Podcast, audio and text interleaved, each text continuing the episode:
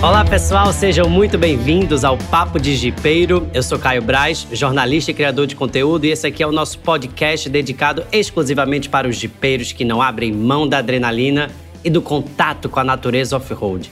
Nessa segunda temporada, é a vez de a gente receber aqui novos aventureiros e veteranos na estrada para contar pra gente como eles se inseriram e se apaixonaram pela vida off-road.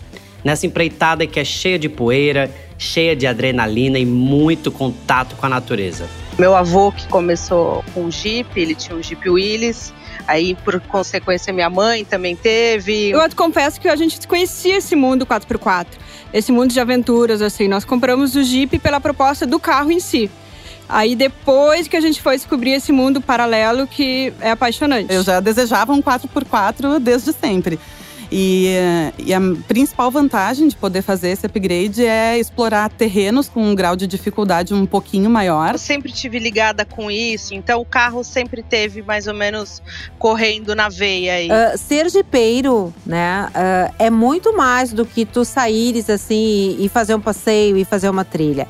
É tu teres a convivência com outras pessoas, é tu partilhares do mesmo gosto, é, é, é tu trocares destinos, né?